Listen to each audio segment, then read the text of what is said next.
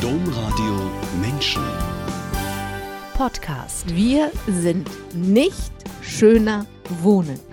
Heißt es auf der Webseite des Gemeinschaftsprojektes mittendrin im Landkreis Lüneburg. Wenn es aber nicht um schöner Wohnen geht, warum ziehen dann 20 Erwachsene und jede Menge Kinder aufs Land und das auch noch in eine Genossenschaft, in der man die Dinge, zum Beispiel die Häuser und Wohnungen nicht alleine, sondern wenn überhaupt, dann nur gemeinsam besitzt? Diese Frage stellen wir heute unter anderem, vor allem aber stellen wir die Frage nach einem Leben in Gemeinschaft. Diese Frage stelle ich Joachim Kamphausen, einem Verleger, der mit seiner Frau in Bielefeld lebt, wo sein Verlag ist, und im Landkreis Lüneburg, wo eben dieses Gemeinschaftsprojekt ist. Herzlich willkommen, Joachim Kamphausen. Frau Krumpen, vielen Dank für die Einladung. Herzlich willkommen, alle, die diese Sendung eingeschaltet oder die diesen Podcast heruntergeladen haben. Mein Name ist Angela Krumpen. Joachim Kamphausen. Mittendrin ist nicht schöner Wohnen, heißt es auf der Webseite in Ihrem Gemeinschaftsprojekt. Sie, Joachim Kamphausen, sind einer der 20 Erwachsenen dort. Warum? Was hat gemacht, dass Sie als erfolgreicher Verleger aufs Land nach Norddeutschland gezogen sind? Ja, es, ist, es gibt Schwellen im Leben und eine dieser Schwellen ist der sogenannte Ruhestand. Und äh, mir ist äh, klar geworden, wie viele Jahre man sich darauf vorbereiten muss, um eine Schwelle gut zu mh, hm, übersteigen zu können. Und äh, der Ruhestand hat für mich eine ganz besondere Bedeutung, weil ich sehr engagiert gearbeitet habe. Und mein Lebensmittelpunkt war tatsächlich die Arbeit.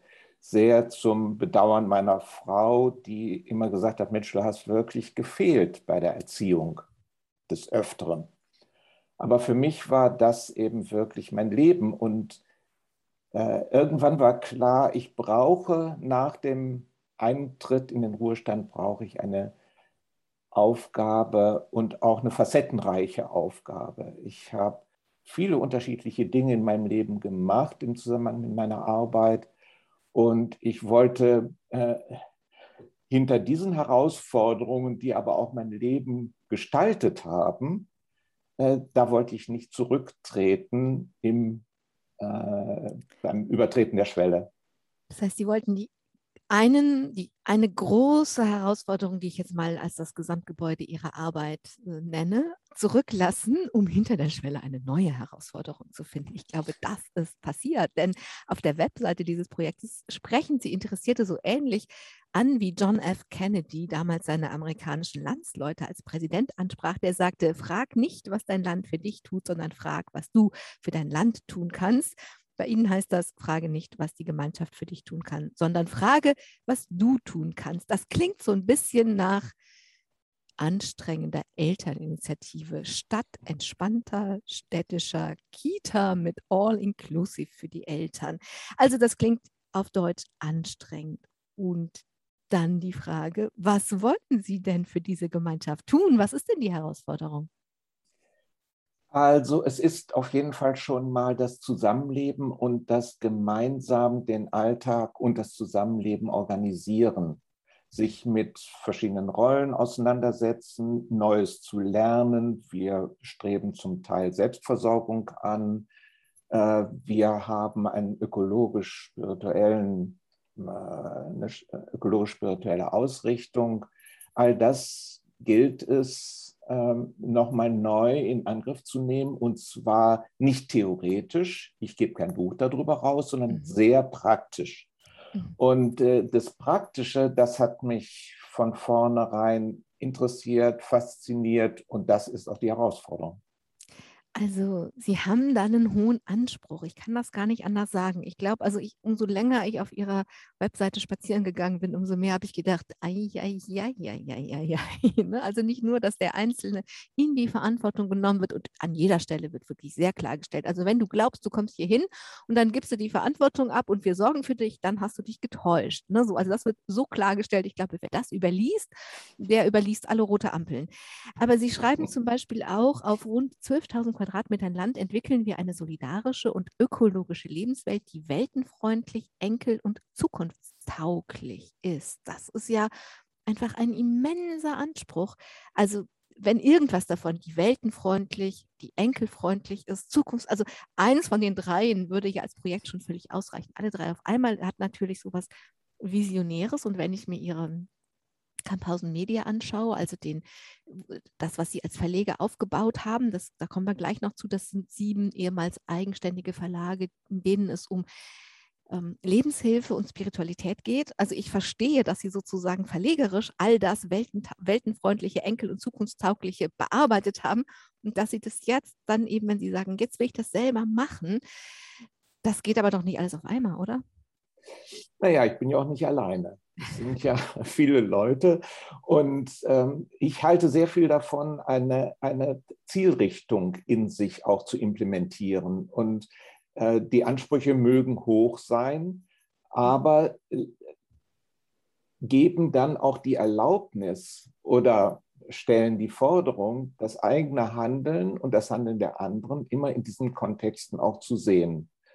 Und da ist natürlich vieles, was äh, sehr, sehr äh, individuell, sehr egoistisch auch erstmal formuliert wird. Was mich in dem ersten Jahr, in dem ich hier bin, wirklich erstaunt hat, ist, dass, also ich habe mein Unternehmen relativ alleine geführt und hier ist das halt nicht möglich. Mhm. Und ich muss zum ersten Mal wirklich ähm, zugestehen, dass das, was in langer Arbeit erarbeitet wird in der Gemeinschaft, am Ende besser ist als das, was ich mir alleine hätte überlegen können. Das heißt, Sie machen tatsächlich ganz praktisch am eigenen Leib die Erfahrung, dass jetzt bezogen auf das Beispiel Führung, also wie kommen wir zu einer Entscheidung, dass das zwar, Sie haben gerade das lange, sehr lang gezogen, es ist ein langer Prozess, aber am Ende machen Sie die Erfahrung, dass das Kollektiv sage ich jetzt mal, dass die Gruppe, die Gemeinschaft es besser weiß. Ja, also mehr, mehrere Leute wissen einfach mehr, wenn sie das zusammenwerfen, auch wenn dieser Prozess des Zusammenwerfens länger dauert. Sie wissen mehr, das ist meine Erfahrung aus dem letzten Jahr, ähm, was in Anführungszeichen richtig ist und was funktioniert, als wenn ich mir das alleine und relativ schnell im eigenen Kämmerlein überlege. Und dann meine Mitarbeiter sozusagen damit konfrontiere und ihnen sage, so machen wir das jetzt. Hm. Sie sind, ähm, also es gibt ja mittlerweile sehr viele von diesen Gemeinschaftsprojekten. Es gibt größere und kleinere. Sie sind jetzt eher ein kleineres. Sie sind aber auch sehr vernetzt, also gerade auch mit den ganz Großen sehr vernetzt. Und, und damit man sich das noch abschließend, also jetzt zu diesem Kapitel Gemeinschaftsprojekt, sich das noch ein bisschen vorstellen kann, es gibt dann einen Hauptplatz mit Wohnungen und einem Gemeinschaftshaus auf 6500 Quadratmetern. Und dann gibt es noch den Gemeinschaftsgarten, der wunderbarerweise Himmel und Erde heißt, auf rund 5500 Quadratmetern. Mhm. Also äh, diese, diese Gemeinschaften, also Garten und Haus, macht, dass die Einzelnen wenig Platz haben weil sie eben das ganz ernst nehmen. Also es hat nicht jeder noch irgendwie selber eine, Ries also eine Riesenküche und ein, also es hat nicht jeder selber so, als würden sie vielleicht zu Hause in Bielefeld als Verleger leben und die Menschen zu sich nach Hause einladen. Wenn sie die jetzt, dann haben sie ein Gästezimmer und dann haben sie ein großes Wohnzimmer oder ein Esszimmer oder keine Ahnung. Ich war noch nicht bei ihnen zu Hause, aber ähm, das, was man als einzelne Person vorhält, das halten sie als Gemeinschaft vor. Sie haben jetzt wenig Räume und wenn jetzt jemand zu Besuch käme, dann kommt er in die Gemeinschaftsräume und in die Gemeinschaftsgästezimmer, oder? Ja, ja und nein. Also wir haben, jeder hat eine Wohnung. Wir haben ja auch äh, verschiedene Familien, jeder hat eine Wohnung. Und in dieser Wohnung, diese Wohnungen oder Häuser sind auch mit Küchen ausgestattet und jeder hat seine individuelle Küche. Äh, und wenn Besucher kommen, die man nicht in der eigenen Wohnung unterbringen kann oder will, dann gibt es Gemeinschaftsräumlichkeiten, die dann den Gästen zur Verfügung gestellt werden. Also es ist ein sowohl als auch und nicht sowas wie eine große Hausgemeinschaft. Nein. Okay. Joachim Kamphausen, Sie haben dieses Füreinander-Dasein, was Sie sich ja auch auf die Fahnen schreiben, dass Sie in dieser Gemeinschaft eine Hausgemeinschaft sind und auch füreinander da sein wollen, schon bei ihren Eltern erlebt. Ihr Vater war ein Kleinunternehmer und hat mit Stahlwaren gearbeitet. Ihre Mutter hat bei ihm im Büro gearbeitet. Und vielleicht fangen wir mal bei dem Unternehmen an. Stellen wir uns die Welt der 1950er Jahre vor. Wie muss ich mir denn dieses Kleinunternehmen vorstellen? Wäre ich in einen Laden gegangen, es hätte gebimmelt und ich hätte Stahlwaren kaufen können oder wie war das? Nein, mein Vater hat äh, Hefte hergestellt. Hefte, die sozusagen an, äh, an Stahlwaren dranhängen, mit denen man dann die Stahlwaren in die Hand nimmt.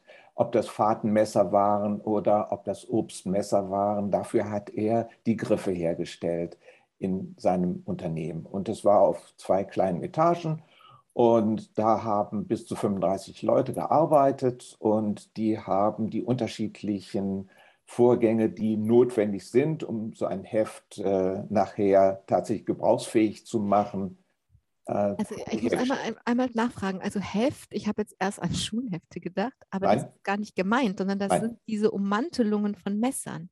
Genau, das ist im Grunde, wenn man ein Fahrtenmesser oder auch ein Obstmesser, da mhm. gab's, äh, dafür gab es so ganz schön dekorierte äh, Hefte, sozusagen, da wurde dann die Klinge reingesteckt in dieses Heft und da waren Tiere drin oder da waren Abbildungen drauf, aber oft waren da tatsächlich auch Tiere, äh, tote Tiere, waren da eingearbeitet und die mussten dann freigelegt werden aus den Blöcken, wo dann eben halt die, äh, ein, die, die kamen in einer großen Platte an und waren aber dann schon Material? sortiert. Das, Was war das Material? Wo das, waren denn tote Tiere drin? Ja, das ist ein, ein, ein, ähm, ein Kunstharzmaterial, wo die Tiere eingelagert waren. Okay. Also ich weiß nicht mal, ob es letztlich, ähm, es liegt schon ein paar Jahre zurück, äh, ich weiß nicht mal, ob das tatsächliche Tiere waren oder einfach nur ähm, sozusagen Nachbildungen von Tieren, die dann eben da eingelagert wurden. Gut, also das war die Welt, die Sie vorgefunden haben auf diesen zwei Etagen. Und ich habe gesagt, Ihre Eltern haben sich, ähm, also Sie haben ein groß, also Sie haben sehr viel Fürsorge erlebt, also nicht nur in der Familie, sondern eben auch für diese Angestellten. Ihre Eltern haben die besucht und unterstützt und Sie haben sie als Kind dabei begleitet. Was was waren das für Besuche und Unterstützung? Was haben Sie als Kind gesehen? Leihen Sie uns Ihre Augen. Mhm.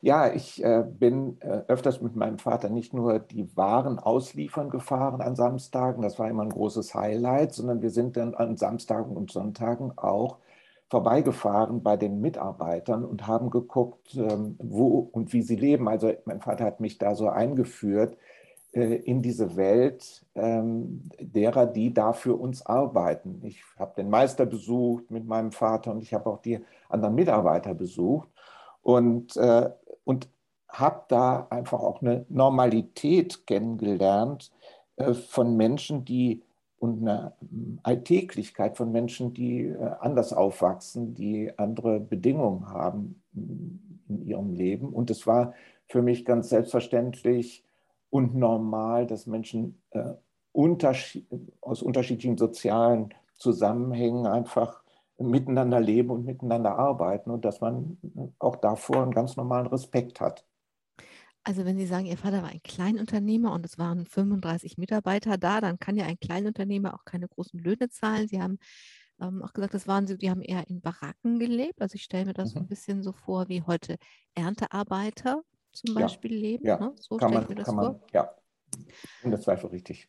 So, und Sie haben aber von vornherein gelernt, so höre ich Sie, dass das zwar so ist, also Sie leben in einer Wohnung und die leben in einer Baracke, aber das bedeutet überhaupt nicht, dass man, dass es getrennte Welten sind und dass man ja. sich nicht begegnet.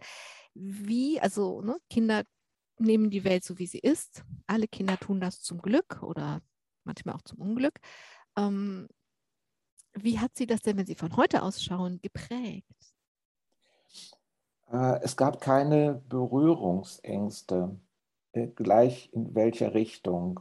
Ich hatte nie Schwierigkeiten mit Leuten, die vermögender waren, viel vermögender waren. Mein, mein Vater hat sich damals ein Gehalt, ich weiß das noch ganz gut, äh, auszahlen können von 400 D-Mark. Das war die ganzen 50er Jahre so.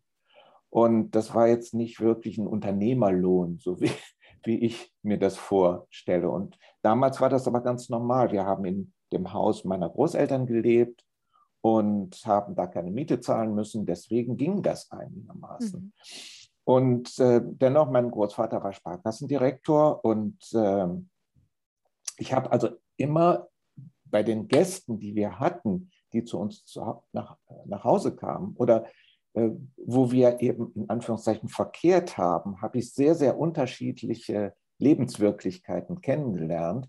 Und das hat für mich äh, einen sehr prägenden Einfluss gehabt, weil ich gemerkt habe, dass hinter Fassaden ähm, wirklich auch sehr unterschiedliche Geschichten sind. Und diese Geschichten haben was mit persönlichen Dramen oder auch Erlebnissen, Erfahrungen zu tun, aber das hat nichts mit der sozialen Zugehörigkeit zu tun. Joachim Kamphausen, Schule war bei Ihnen wie so oft bei Jungs ein großes und kein gutes Thema. Sie haben kurz die Realschule besucht, das klappte nicht so richtig, dann sind Sie zurück zur Volksschule und mit 13 haben Sie dann eine Lehre angefangen als Galvaniseur.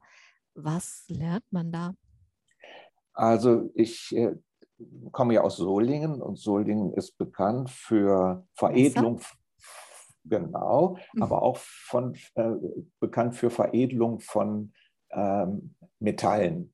Das mhm. heißt, wir haben für die Autoindustrie gearbeitet, wir haben aber auch sehr stark für die Besteckindustrie gearbeitet und haben da ähm, Korrosionsbeständigkeit auf die Messer mhm. und die anderen Produkte äh, gebracht. Und das war eine also ich fand, diese Lehre war zwar eine total anstrengende Zeit, aber sie hat ähm, mich in, in, ja, tief in eine, äh, eine wirklich andere Lebenswirklichkeit äh, geworfen, die gekennzeichnet war von äh, einer sehr stark männlichen Struktur.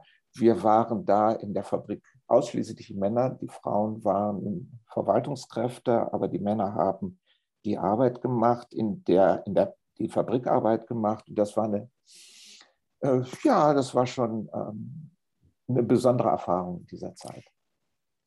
Das hätte in eine ordentliche, respektable Handwerkerkarriere führen können, ist es aber nicht.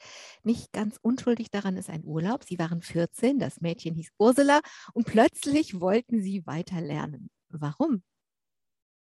Ja, die hatte da gerade ihr äh, Abitur gemacht und ein Einser-Abitur gemacht und äh, ich war völlig hingerissen vor allen Dingen auch deswegen, weil da eine Resonanz kam. Sie fand es auch irgendwie ganz witzig, mit mir zu tun zu haben. Und wir hatten tolle Gespräche und tolle. Äh, meine Eltern waren auf Urlaub da und ich bin danach auch immer wieder mit meinen Eltern dahin gefahren, um eben diese Begegnungsmöglichkeit nicht auszulassen. Und äh, meine Eltern haben das ähm, sehr clever genutzt, um mir dann klarzumachen, dass ähm, also allein Volksschule würde mich nicht in die Lage versetzen, äh, Ursula danach sowohl zu freien wie auch, äh, wie auch äh, sozusagen mit ihren einen Ehestand aufzubauen. Und äh, dann habe ich mich entschlossen, mit dieser Motivation im, im Rücken äh, eine Abendschule zu besuchen und ähm, auf dieser Abendschule dann mal zuerst ähm, die mittlere Reife und dann später auch auf dem zweiten Bildungsweg das Abitur nachzuholen. In der Tat. Und ich finde das verblüffend, was auf einmal eine Anziehung machen kann und einfach an, an Ambition oder an Potenzial dann nochmal freisetzt. Es war ein toughes Programm. Sie haben in der Tat die Abendschule besucht. Das heißt, Sie sind aufs Fahrrad gestiegen, zur Arbeit gefahren, zurückgefahren, haben um 17 Uhr was gegessen und dann ab zur Abendschule. Die Lehre haben sie mit sehr gut abgeschlossen, weil das ging ja parallel, die Lehre über tags und die Abendschule abends. Und die Ingenieursschule wäre die natürliche Folge gewesen. Die nahm aber gerade keine Leute an. Und Sie haben ja gerade auch gesagt, Sie haben Abitur gemacht, weil diese Schule, die eigentlich die Folge von einer Lehre mit einem Einserabschluss gewesen wäre, gerade nur einmal im Jahr Leute angenommen hat, sie waren aber ein halbes Jahr früher fertig, haben sie dann stattdessen Abitur gemacht und das haben Sie in Düsseldorf gemacht. War das dann so eine Weiche, also weg vom Ingenieur, war das Abitur, wo Sie dann ja nochmal mit anderen Themen konfrontiert wurden? Ähm, in der allgemeinen Hochschulreife, war das eine Weiche? Ja, ganz eindeutig, das war eine Weichenstellung. Ich habe dann sehr schnell äh, große Freude gehabt an den Themen, die dann auch durch das, es war die 68er Zeit, die dann auch durch die Studentenrebellion, durch die Umbrüche in der Gesellschaft ausgelöst wurden, bei mir auch äh, ausgelöst wurden. Und plötzlich war dann viel mehr als die Technik, die Soziologie, die Psychologie äh, und die Mathematik, weil ich da relativ gut war, ähm, haben sich entwickelt bei mir und auch die Lust entwickelt, da weiterzugehen. Wer damals Abitur machte, Joachim Kamhausen, der wollte auch studieren. Sie wollten das auch. Da war aber auch noch der Wehrdienst oder der Kriegsdienst und Sie haben das jetzt nicht so hintereinander gemacht, sondern mit dem einen angefangen, dann das zweite gemacht und dann das erste zu Ende gemacht. Wenn wir dem jetzt mal chronologisch folgen, kommt erst ein Umzug nach Bielefeld und ein Studium der Mathematik und der Soziologie. Jetzt haben Sie gerade schon gesagt, Mathematik hat Ihnen Spaß gemacht, da waren Sie gut drin, aber warum verbindet man Mathematik und Soziologie? Ja, auch das war wieder ein Zeitproblem. Also ich wollte gerne Soziologie machen, weil ich durch diese ganzen gesellschaftlichen Entwicklungen da auch angefixt war. Äh, ich habe aber dann ähm, mit Mathe angefangen, um in das Studium reinzukommen. Und auch da war die Soziologie dann mit, einer, mit einem Versetz von einem halben Jahr erst möglich zu belegen. Und ich wollte mit der Mathematik anfangen, um einen Studienplatz zu sichern und auch um zumindest während des Studiums frei zu sein vom Zivildienst. Und äh, das hat aber nicht geklappt. Also nach drei Semestern bin ich dann ähm, zum Zivildienst eingezogen worden und das war ein weiteres Glück. Oft habe ich mir was anderes vorgestellt, aber die Realität hat mir dann die wesentlich bessere Alternative serviert. Also im Grundstudium kamen Sie, damals waren das 18 Monate, zum Zivildienst in ein Krankenhaus in Bielefeld. Und Sie haben ein Jahr lang von diesen 18 Monaten auch noch eine Ausbildung gemacht, also ein Jahr lang Krankenpflege gelernt. Das wird ja jetzt nicht eine gleichwertige Ausbildung zu einer dreijährigen Ausbildung als Krankenpfleger sein, aber Sie werden schon was gelernt haben. Und Sie sagen gerade, es war ein Glück. Ich habe gedacht, Zivildienste, also ich habe das sehr oft gehört, dass Zivildienste wirklich ganze Biografien verändert haben. Was hat denn dieses Krankenhaus und diese zusätzliche praktische Ausbildung in diesem Aufbruch, in diesem Kontext von, äh, von jungen Menschen, die sagen, so kann das hier nicht weitergehen mit dem Nachkriegsdeutschland. Wir müssen darüber sprechen, was vor dem Ende des Krieges passiert ist. Ähm, was hat diese Zeit im Krankenhaus als Krankenpfleger in diesem Kontext mit Ihnen gemacht? Es ist deutlich für mich geworden, dass äh, es neben diesen, äh, neben der Theorie im Studium unbedingt für mich ein praktisches Moment geben muss. Und dieses praktische Moment muss etwas mit Menschen zu tun haben. Und äh, ich habe die Arbeit im Krankenhaus, auf den Stationen sehr befriedigend empfunden. Wahrscheinlich habe ich in diesem Jahr so viel Befriedigung gehabt im, im Kontakt mit Menschen, wie, weil es ist im Krankenhaus ein sehr, sehr intensiver Kontakt. Man kommt den Menschen sehr schnell näher, wenn man äh, pflegerisch mit ihnen zu tun hat. Und ich habe so viel auch von den Menschen erfahren. Und das ist, das ist dann wirklich wie ein offenes Buch. Das ist fast wie eine Hospizarbeit, die man macht, wo auch die Menschen dann davon erzählen, wie schnell sie auch mit essentiellen Themen in Kontakt kommen. Und das ist mir da sehr, sehr äh, oft passiert. Und es haben sich Freundschaften ergeben, die über viele Jahre dann auch bestanden haben. Und äh, für mich wurde dann klar auf eine bestimmte Weise, ich möchte was zukünftig mit Menschen und diesen Themen zu tun haben. Mhm. Das heißt, das war so ein bisschen wie das, was Sie jetzt von, von Ihrem Jetzt erzählen. Sie haben ganz viel Theorie gehabt in Ihrem Leben, Sie haben ganz viele Bücher verlegt und Sie wollen es jetzt aber mal praktisch leben, dass die Dinge ja. zusammenkommen. Und damals hat, gab es, deswegen frage ich mal nach dem Kontext, ich finde das immer wichtig, was so drumherum passiert, während man etwas tut. ähm, gab es diesen großen gesellschaftlichen Aufbruch und sie haben neben der Theorie praktisch, ganz praktisch, indem sie die Menschen eben, also sie müssen ja als Krankenpfleger die Menschen anfassen. Näher kann man einem ja gar nicht kommen. So ähm, haben sie Einblicke bekommen, wie ein konkretes Leben. Meine Oma hat immer gesagt, das Leben will gelebt werden. Also ja. man muss das ja auch schaffen und bewältigen und ist mit vielem konfrontiert, was dann einfach so ist und mit dem man klarkommen muss. Sie haben sozusagen neben die Theorie, haben sie die Praxis gestellt bekommen und haben, wollten das nicht mehr loslassen. Nach dem Zivildienst Joachim Kamphausen haben sie ihr Studium der Sozialarbeit, der Soziologie, der Sozialarbeit fortgesetzt und haben sie sich ihr Studium selbst finanziert und nebenher immer gearbeitet. Oder nebenher studiert, das weiß ich nicht so genau, weil sie haben so viel gearbeitet, dass ich mich beim Vor in der Vorbereitung gefragt habe, was war jetzt eigentlich was? Was war das Haupt- und was war der Nebenjob? In jedem Fall haben sie als Hausverwalter und als Immobilienvermittler gearbeitet. Das ist ja total ungewöhnlich. Da gibt es einen jungen Mann, der ist Krankenpfleger und äh, studiert Soziologie und auf einmal kümmert er sich um Häuser. Wenn ich das richtig verstanden habe, dann fing das an, weil die Frau eines Richters, den sie kannten, ein großes Haus geerbt hatte und weder Zeit noch Lust hatte, sich als Erbengemeinschaft mit der Vermietung zu beschaffen. Richtig? Ja, ja den habe ich im Krankenhaus kennengelernt und wir hatten sehr schnell eine quasi väterliche Freundschaft.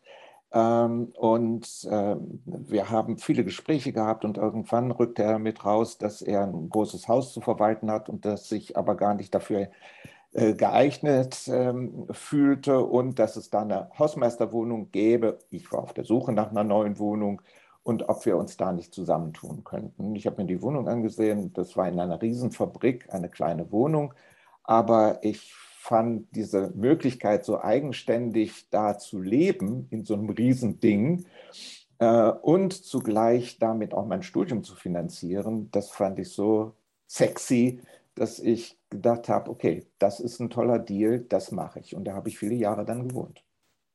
Ich frage deswegen nach den Anfängen Ihrer Arbeit in der Hausverwaltung weil sich das einfach ganz groß und wichtig oder wesentlich in ihrem Leben entfaltet hat. In diesem Zusammenhang gab es eine enge Kooperation mit dem SKF, dem Sozialdienst katholischer Frauen. Daraus, und darauf will ich hinaus, ist ein Leben in Gemeinschaft entstanden. Sie selbst, Joachim Kamphausen, haben dort zusammen mit ihrer Frau und ihrer einjährigen Tochter, Tochter zusammen mit weiteren 100 anderen Menschen gelebt. Das wirkt so viele Fragen in meinem Kopf auf. Vielleicht fangen wir mal da an, wie Ihr Leben als junge Familie damals in der damaligen Gemeinschaft ausgesehen hat. Wie muss ich mir das denn vorstellen? Wie, wo ist Ihre kleine Tochter rumgelaufen? Ja, Sie haben ja schon angesprochen, das war ein Haus, was das Sozialdienst katholischer Frauen äh, geführt hat und irgendwann, äh, das war im Grunde ein Mädchenwohnheim. Mhm. Ähm, und ähm, so war auch die Aufteilung der Räumlichkeiten. Es waren große Etagen mit Einzelzimmern und einer gemeinsamen Duschanlage. Und äh, der Sozialdienst katholischer Frauen hatte das irgendwann aufgegeben, das Haus, aber es war da zu der Zeit große Wohnungsnot in Bielefeld und so wurde das Haus Stück für Stück besetzt. Und nicht von einer Besetzerorganisation, sondern von äh, Leuten, die eben auf der Straße waren und eine Unterkunft suchten. Und äh, das, die Unterkunft war natürlich möglich, aber im Winter gab es keine Heizung, weil auch keine Miete bezahlt wurde und weil die ganzen äh, quasi Mietverhältnisse oder Besetzungsverhältnisse nicht legal waren. Also es geht so schnell. Also das Haus gehörte der Kirche oder dem Sozialdienst katholischer Frauen. Ja, wie auch immer genau. da die Verbindung war. Jedenfalls so war es ein Haus in kirchlicher Trägerschaft und das war auf, also es muss ja, man kann ja nur was besetzen, was frei ist. Das war genau. aufgegeben worden. Das war aufgegeben worden, weil sich keine Mädchen mehr gefunden haben, die bereit waren, da in diesem Mädchenwohnheim einzuziehen. Okay, war das eher sowas wie so ein Kolpinghaus für ja. junge Gesellinnen?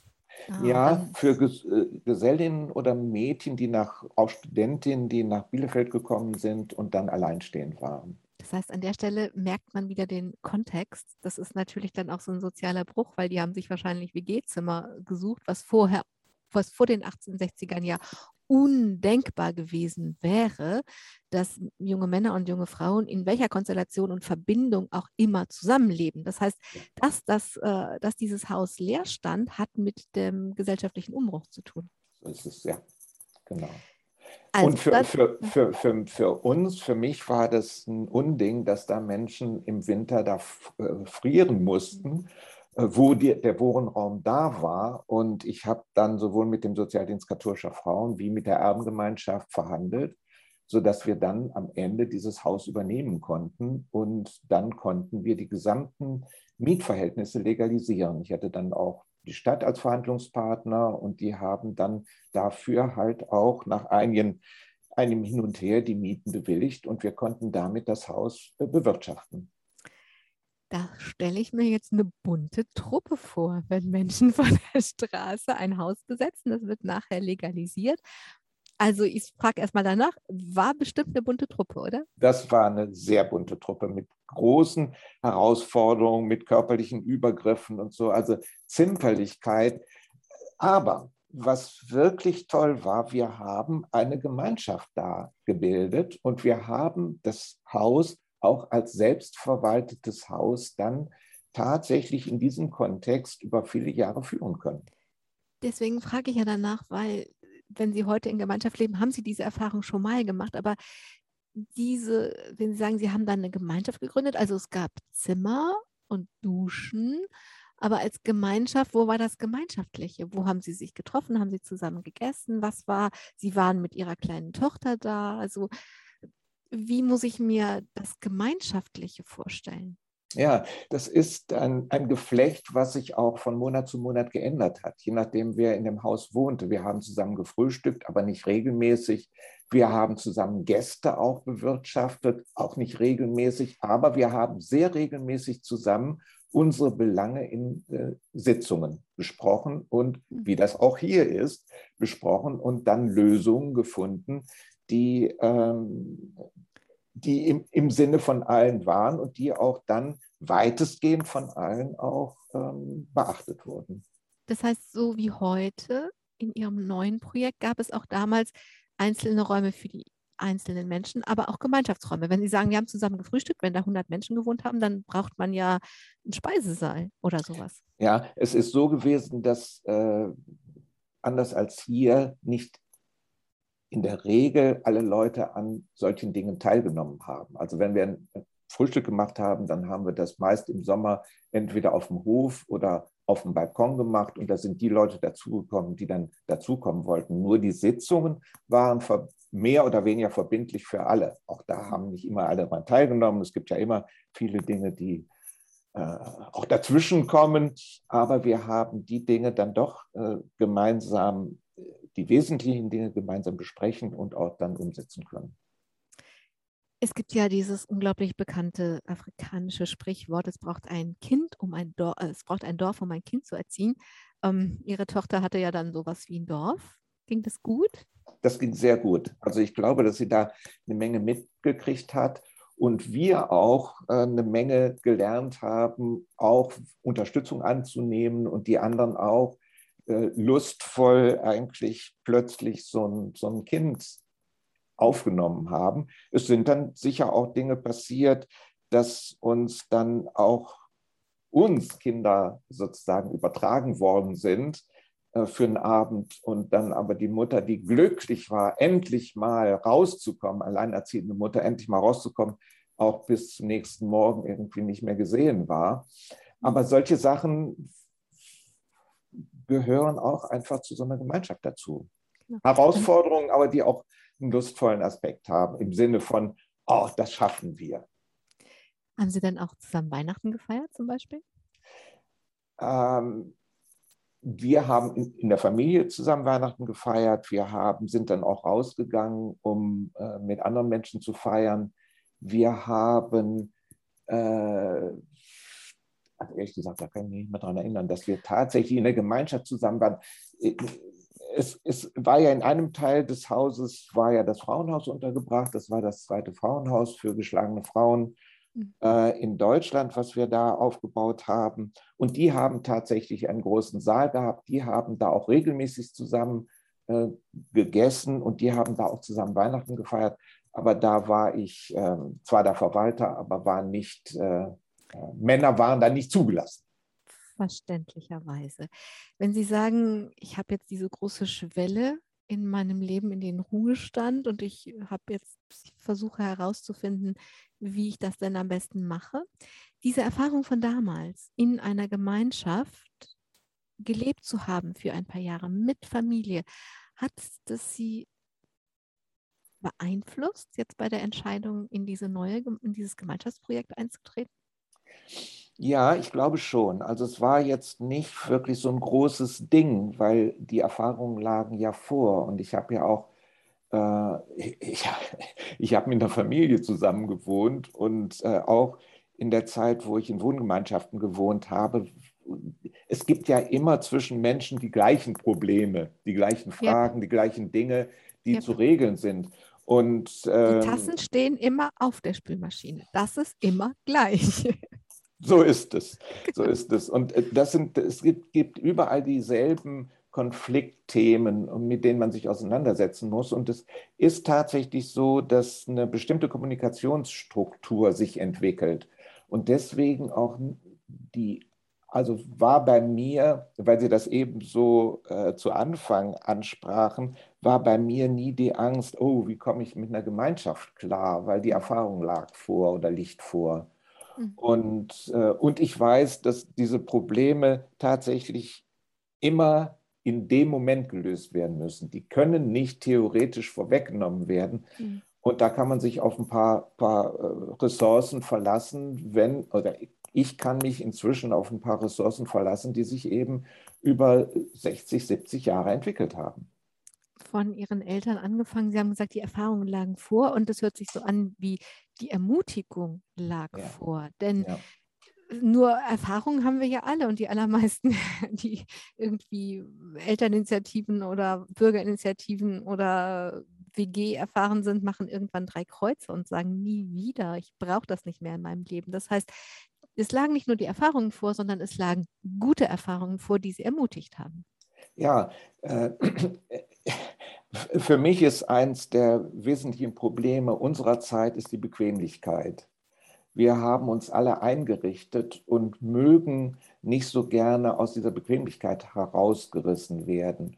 Und ähm, das, äh, da will ich mich gar nicht rausnehmen. Ich gehöre auch dazu. Ich äh, genieße auch bestimmte Bequemlichkeiten.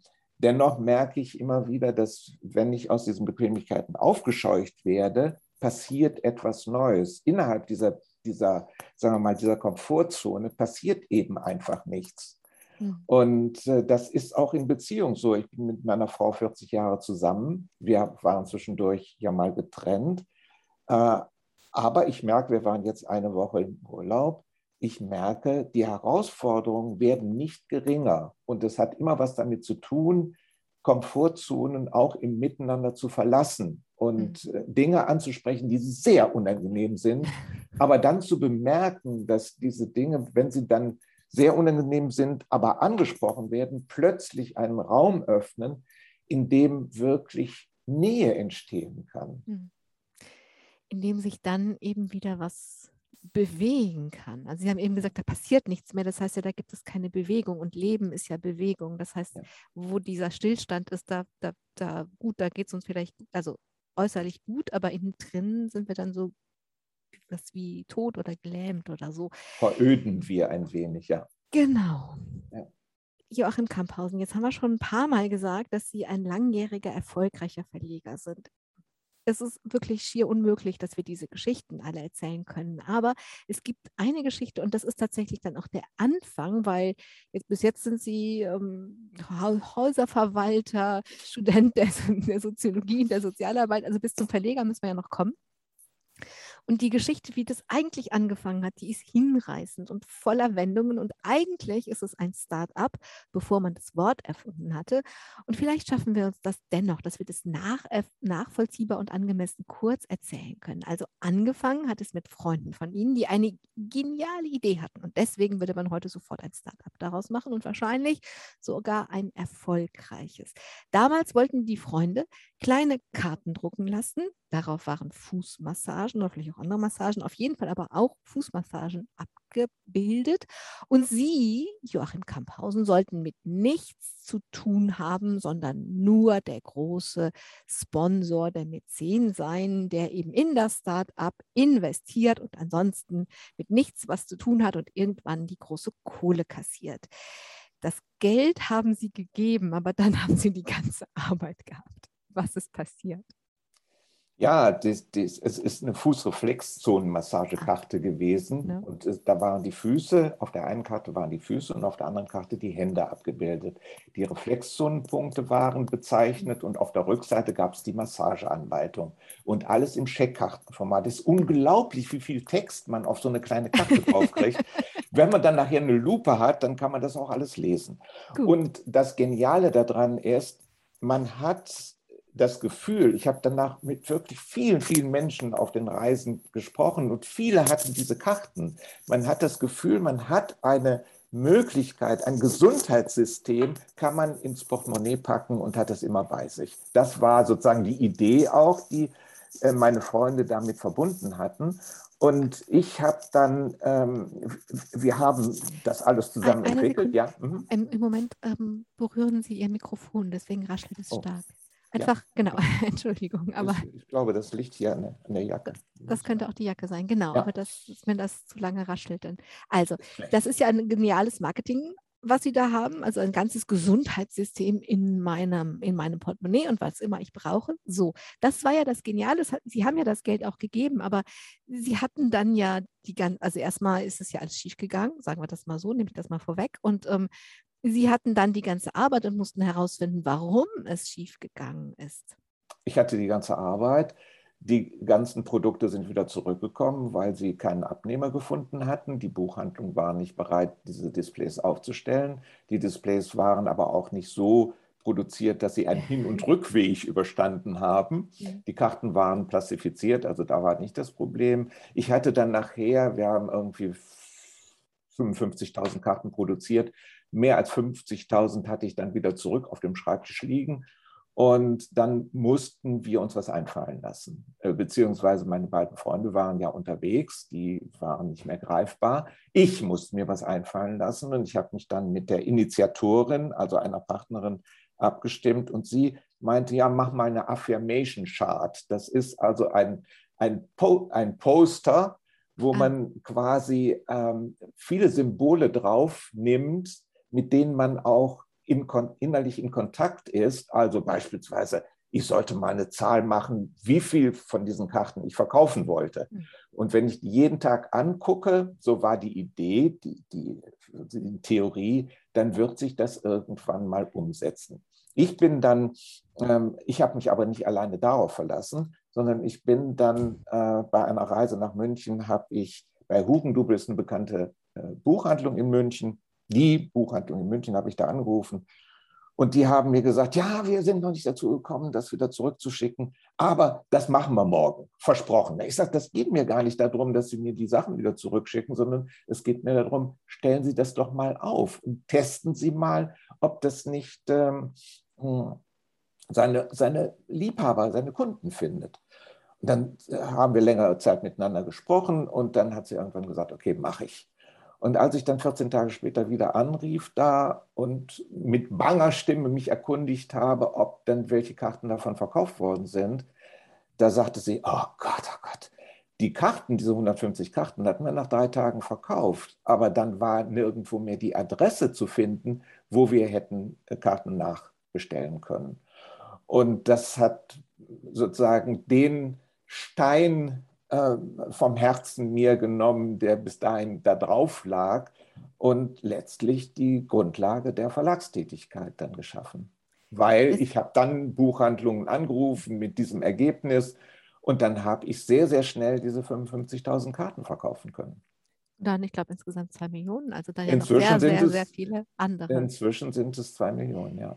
Und deswegen habe ich ja nach dieser Geschichte auch gefragt, weil das war das, was dann eben zu dem Verlag geführt hat. Aber man kann eben auch sehr gut an dieser Geschichte sehen, wie sie das gemacht haben. Denn aus der Rolle, ich bin der Investor, sie hätten ja auch sagen können, okay, ich habe Lehrgeld bezahlt, viel Geld verloren und es hätte halt irgendwie, es wären Karten entsorgt worden. Haben sie aber nicht. Sie sind dem hinterhergegangen, sie haben es in die Hand genommen, sie haben Gespräche geführt, also erst übers Telefon, dann persönlich und haben einfach so was Schlichtes dann gemerkt wie, ups, wir haben da keine Kontaktadresse drin. Das ist ja ein Kardinalfehler natürlich, aber das macht ja jeder bei solchen Geschichten am Anfang solche Kardinalfehler. Und sie haben das dann natürlich behoben und dann ist es daraus geworden. Joachim Kamphaus. Kamphausen, Kamphausen Media, das ist dieses Verlagshaus heute mit aus sieben ehemals eigenständigen Verlagen. Das, ähm, das können wir nur mal so hinstellen. Aber ich glaube, wenn man diese eine Episode kennt, können wir uns jetzt auch alle vorstellen, wie sie das dann eben, wenn sie uns ja am Anfang gesagt, meine ganze Lebenskraft ist in meine Arbeit gegangen. Meine Arbeit war mein Leben, mein Leben war meine Arbeit. Dann mit dieser Energie und der Hartnäckigkeit können wir uns ja alle vorstellen, wie das nach und nach geworden ist. Ihre Themen sind Lebenshilfe und Spiritualität. Und exemplarisch habe ich gedacht, können wir über einen Autor sprechen. Das ist dann eben auch, das gehört zu ihren erfolgreichsten Büchern. Kein Wunder, denn es geht um Eckhart Tolle. Mal so als Orientierung. Das Buch von Eckhart Tolle, Jetzt, die Kraft der Gegenwart, hat 2002 Platz 1 der Bestsellerliste der New York Times erklimmt, erklommen, Erklommen, ist das, ja. erklommen ist das Partizip und wurde bis 2008 in 33 Sprachen übersetzt. Und jetzt haben wir ja 2021, also die, die Geschichte ist ja weitergekommen. So ein Auto im Programm zu haben, saniert einen für viele Jahre, oder? Das ist richtig. Also Verlage sind dann besonders gut aufgestellt, wenn sie Bestseller haben, die, die sie über Jahre tragen. Und das ist bei Eckart Tolle der Fall. Wir haben im letzten Jahr äh, sind wir noch mal anderthalb Monate Nummer eins in der Bestsellerliste von Spiegel gewesen. Das, und das nach 20 Jahren mit demselben Titel. Das zeigt, dass das wirklich eine sehr dankbare ähm, Geschichte war, die sich lange ausgezahlt hat. Ich habe auch ein, privat einen sehr guten Draht zu Eckart Tolle bekommen und habe, wir haben dann auch die Touren mit ihm hier durch Deutschland organisiert. Und ähm, insofern ist es auch symptomatisch für viele andere Beziehungen zu Autoren. Die waren nun jetzt ganz besonders fruchtbar, auch für das Unternehmen, aber viele Autorenbeziehungen, Autorinnenbeziehungen sind auch sehr fruchtbar für meine Entwicklung gewesen. Und ich habe sehr davon profitiert, mit Menschen zu tun zu haben, die eben halt wirklich interessante Lebenserfahrungen in Bücher gepackt haben. Und da ist auch wieder das Stichwort Erfahrung, was Sie jetzt suchen, die diese Erfahrung in den Verlag gebracht haben. Also Sie haben dann Ihr Handwerk dazu getan, dass diese Erfahrungen ähm, zu Menschen kommen konnten, aber dadurch kam es natürlich auch zu Ihnen. Also ein Wort noch zu Eckhart Tolle, denn ähm, Sie, haben schon gesagt, Sie kennen ihn gut. Das ist ein, ich sag jetzt mal, Künstlername und ähm, angelehnt an Meister Eckhart, an einen großen Mystiker. Und deswegen frage ich danach, haben Sie, wenn Sie ihn begleitet haben auf seinen Touren, also Sie haben dann vor, selbst vor 15.000 Menschen gestanden in den Hallen und haben ihn angesagt, also Sie haben ihn in unterschiedlichen Facetten erlebt, waren ganz nah dabei, haben Sie das Gefühl, das ist tatsächlich nach Meister Eckhart ein, ein moderner Mystiker? Also, dass dieser Name kein Etikettenschwindel ist, darauf Na, es ist sicher raus. kein Etikettenschwindel, weil er vieles äh, in einer ganz anderen Sprache, aber auch so substanziell zum Ausdruck bringt, wie das Meister Eckhart auch geschafft hat in seiner Zeit. Und ähm, bei Eckhart Tolle ist es so, dass er das Vermögen hat, auch durch seine Sprache ähm, eigentlich alle Generationen zu erreichen und alle Bildungsschichten auch zu erreichen. Ich muss mich immer wieder wundern, wenn ich die Veranstaltung mit erlebe, ähm, wie viele unterschiedliche ähm, Charakteren da auch zusammenkommen. Und wir haben ja auch eine Community und auch da sieht man, wie viele unterschiedliche Menschen, also so eine, so eine, so eine Vielfältigkeit habe ich sonst bei keinem anderen äh, Autor erlebt wie bei ihm. Und das hat was damit zu tun, dass er eine klare Botschaft hat und sich und wirklich natürlich ist. Er sagt, ich gehe jetzt hier auf die Bühne drauf und dann bin ich hier ganz offensichtlich ein Lehrer, ein spiritueller Lehrer. Und wenn ich von der Bühne runtergehe, dann ist da nichts mehr von dieser Rolle. Und das ist auch tatsächlich so. Es ist ein ganz normaler Mensch. Ich habe ihn ja auch gefahren bei, dem, bei, der, bei der letzten Tour mit meiner Tochter zusammen. Es ist ein ganz normaler Mensch, mit dem man ganz normale Gespräche führt. Und manchmal ist es ein bisschen auch hinterlässt es so ein Gefühl von, ach, ich würde auch gerne mal über spirituelle Themen mit ihm sprechen, aber prinzipiell, das geht auch, aber prinzipiell äh, ist er ein ganz normaler, älterer Herr, äh, sehr humorvoll, äh, wenn man mit ihm zu tun hat. Und es verändert, es verändert sich wirklich alles, wenn er auf die Bühne geht. Und da hat, da ist auch ein Charisma da, was sich auf die Menschen überträgt. Joachim Kamphausen, jetzt müssen wir schon das Ende dieser Sendung in den Blick nehmen. Damit nehmen wir das Ende Ihrer verlegerischen Tätigkeit in den Blick. Denn Sie haben sich vorgenommen, am Ende dieses Jahres tatsächlich Ihren Verlag an Ihre beiden Töchter zu übergeben. Sie haben Ihren Verlag sehr weiterentwickelt. Sie haben viel digitalisiert zum Beispiel. Wenn ich das richtig verstanden habe, haben Sie zum Beispiel das erste digitale ähm, Seminar mit Anselm Grün gemacht, richtig? Mhm. Mhm. So, jetzt steht diese große Übergabe an. Fürchten Sie sich? Naja, da kommen wir wieder zu dem Anfang zurück. Ich fürchte mich deswegen überhaupt nicht, weil ich hier einen einen Kontext gefunden habe, in dem ich mich wohlfühle und in dem ich auch mich gut aufgehoben fühle und wo ich auch meinen Beitrag weiterhin leisten kann. Und ähm, ich hatte gestern noch mal ein ausführliches Gespräch mit meiner Tochter über das, wie es dann weitergeht. Und es ist klar, dass ich zwar mein Unternehmen abgebe an meine beiden Töchter und ähm, dass ich aber für Fragen und Anregungen weiterhin zur Verfügung stehe, aber eben nicht mehr für das Tagesgeschäft. Aber das für Fragen heißt, die Bewegung kommt von den Töchtern zu Ihnen. Ja. Nicht Sie sagen, ach übrigens, ich habe da gesehen auf der Webseite, dass, also da meinen Sie, Sie können sich zurückhalten, wenn Sie auf der Webseite was sehen, was Ihnen nicht so gefällt? Also wenn es etwas Falsches ist, dann werde ich mich nicht zurückhalten. Aber wenn es sozusagen etwas Geschmäcklerisches ist, dann werde ich mich zurückhalten. Und wir haben ja auch schon zwei Jahre Erfahrung miteinander gesammelt, meine Tochter und ich. Ich kann nur jedem sagen, der sein Unternehmen übergeben will, vor allen Dingen dann auch in der Familie, es braucht Zeit. Es braucht Zeit, sich auch selbst in diesen Loslassprozess hereinzubegeben. Und plötzlich äh, im, im, vergangenen Monat war der Punkt, wo ich gesagt habe, so, jetzt ist gut, jetzt ist Schluss und jetzt ist der Zeitpunkt da, um das weiterzugeben. Ich spinne mal ganz kurz, wir haben, glaube ich, noch zwei Minuten, ähm, ganz kurz weiter. In, sagen wir, drei Jahren verlegen dann Ihre Töchter ein Buch von Joachim Kamphausen, meine Erfahrungen in der Gemeinschaft praktisch angewandt, was ich 60 Jahre oder 50 Jahre lang verlegt habe?